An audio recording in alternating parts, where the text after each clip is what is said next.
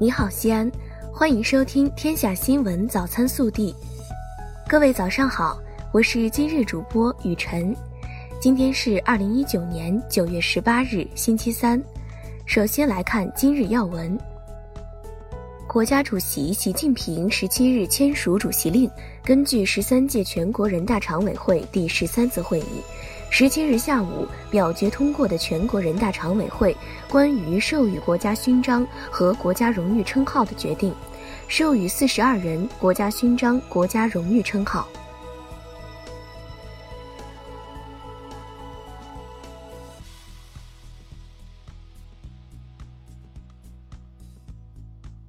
本地新闻：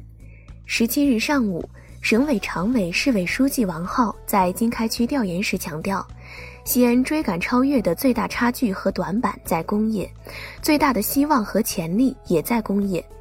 要全力以赴推进现代产业体系的建设，强化工业产业集群化发展和结构调整转型升级，坚定不移做大工业经济，加快追赶超越。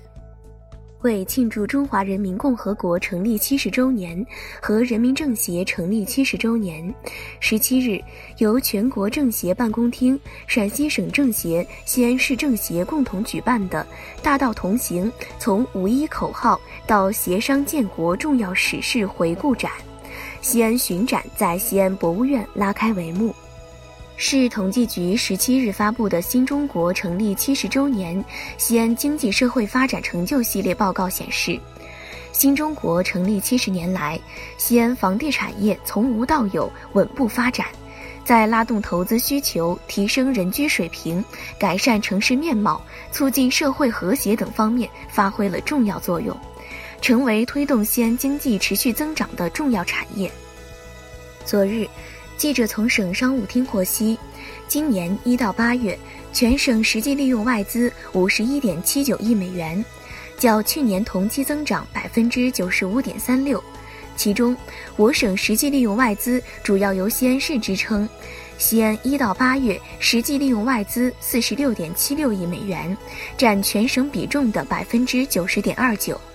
十月十七日至二十一日。第六届中国国际通用航空大会将在西安曲江国际会展中心和渭南蒲城内府机场两地同期举办。目前，西安航展各项筹备工作已进入冲刺阶段。据了解，西安曲江国际会展中心届时将举办大会开幕式。通用航空高峰论坛及专业论坛、航空设备器材展、创新创业大赛、国际航空科普文化季等系列活动，近五百家优秀展商将参展。近日，市住建局制定出台了《西安市房屋安全鉴定复核暂行规定》，规定明确，市房屋使用安全行政管理部门应在受理之日起三十日内向申请人出具复核结论。申请人和鉴定机构对复核结论有异议，可在六十日内提起行政复议，或六个月内提起行政诉讼。昨日，二零一九中国文旅品牌影响力大会大国之旅景区评选活动结果揭晓，经过全国网民投票的激烈角逐之后，西安城墙景区等十家景区荣获大国之旅综合大奖。十七日。记者从曲江新区了解到，去年以来，曲江新区先后启动曲江二中、曲江一小海洋校区等中小学新建改扩建工作，目前新增学位一点三万余个。曲江新区计划未来两年内还将至少新建五所中小学校，同时对现有部分学校进行提升改造，新增学位将超过一点五万个。十七日，记者从省纪委秦风网获悉。日前，对西安交通大学党委常委、副校长张汉荣严重违纪违法问题进行了立案审查调查，经查决定给予张汉荣开除党籍、开除公职处分。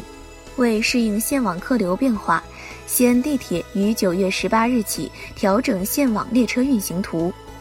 新运行图调整后，将进一步缩短行车间隔，部分线路延长末班车时间，线网整体运力将得到提升。西安咸阳国际机场已于九月十三日起提高机场航站楼出入口防爆技术检测工作标准。在此提醒旅客务必预留更多时间抵达机场，以免耽误行程。昨日，西安交警官微对近期抓拍到的八名闯红灯行人进行了曝光。曝光的内容是这八名行人被抓拍到的闯红灯违法画面，脸部没打马赛克，屏幕右下角还能看到处理后的违法人员照片与身份信息。十七日上午，在渭河南岸大堤堤顶路附近，渭河河面宽阔，河水裹挟着泥沙淹没了河滩部分地势较低的区域。据市防汛办消息，渭河洪峰已从我市过境，目前我市河道水势整体平稳，水库运行调度正常。十七日晚上十时许，记者从陕西省公安厅交警总队了解到，受连阴雨影响，目前幺零八国道宁强段、三四五国道佛坪段多处山体滑坡，清理山石需封闭五天，交警部门提醒过往司机择路绕行。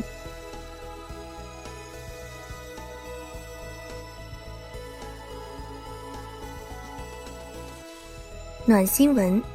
九月十四日晚，西安，一辆装载建筑垃圾的面包车翻车，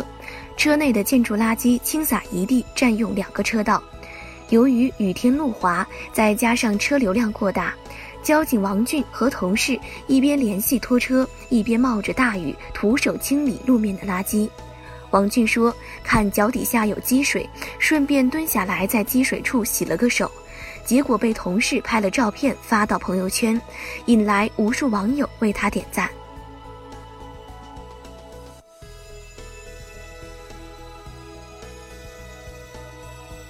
国内新闻：中国外交部发言人华春莹十七日在例行记者会上表示。中方对所罗门群岛政府作出承认“一个中国”原则，同台湾当局断绝所谓外交关系，并同中国建交的决定表示高度赞赏。至于中国何时与所罗门群岛正式建交，中国有句古语：“瓜熟蒂落，水到渠成。”中国共产党的优秀党员，经久考验的忠诚的共产主义战士，无产阶级革命家。我国经济建设战线的杰出领导人，中国人民政治协商会议第七届、八届、九届全国委员会副主席叶选平同志，因病于二零一九年九月十七日十二时五十分在广东逝世，享年九十五岁。日前，在国务院常务会议上审议通过的关于深入推进医养结合发展的若干意见。提出多项强化医疗卫生与养老服务衔接的举措，推动医养结合延伸至社区和农村。近日，国务院办公厅印发《关于促进全民健身和体育消费、推动体育产业高质量发展的意见》。意见指出，要推动体育产业成为国民经济支柱性产业，让经常参加体育锻炼成为一种生活方式。回归之路。新中国成立七十周年流失文物回归成果展，十七日在中国国家博物馆开幕，包括博远贴在内的六百余件具有代表性的文物集体亮相。日前，贵州茅台酒厂集团有限责任公司原总经理刘自立被开除党籍。经查，刘自立利用职权违规，为他人获得茅台酒经营权，大搞权色交易。利用职务上的便利为他人谋取利益，非法收受他人财物，数额特别巨大，涉嫌受贿犯罪。其涉嫌犯罪问题已移送检察机关依法审查起诉，所涉财物随案移送。十七日，北京大兴国际机场完成第三阶段试飞，南航、东航圆满完成 IIIB 进近着陆及 ASM GCS。高级机场场面活动引导与控制系统四级功能验证。至此，中国民航具备 IIIB 运行能力的航空公司有东航、南航和首都航三家，涉及机型有 B 七七七、A 三三零、A 三二幺、A 三二零四种。中国民航低能见度运行进一步普及。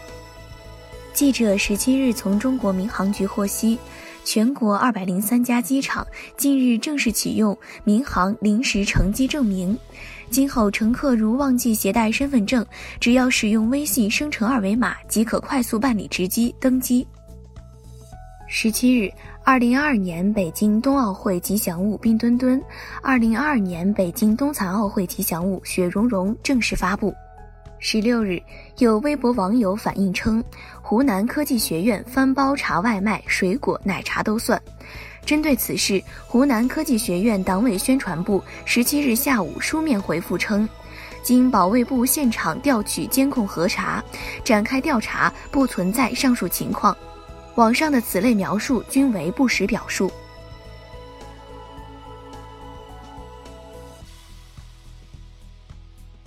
热调查：广场舞吵不吵？多吵才算扰民？目前，哈尔滨市道里区一公园安装了一种扬尘噪音监测器，能够对公园内的 PM 二点五和噪音分贝值进行实时监测。公园内共选定了十个点位安装扬尘噪音监测器，主要分布在游人集中聚集区域，平均每五分钟步程左右就能看到一个这样的监测器。对此你怎么看？更多精彩内容，请持续锁定我们的官方微信。明天不见不散。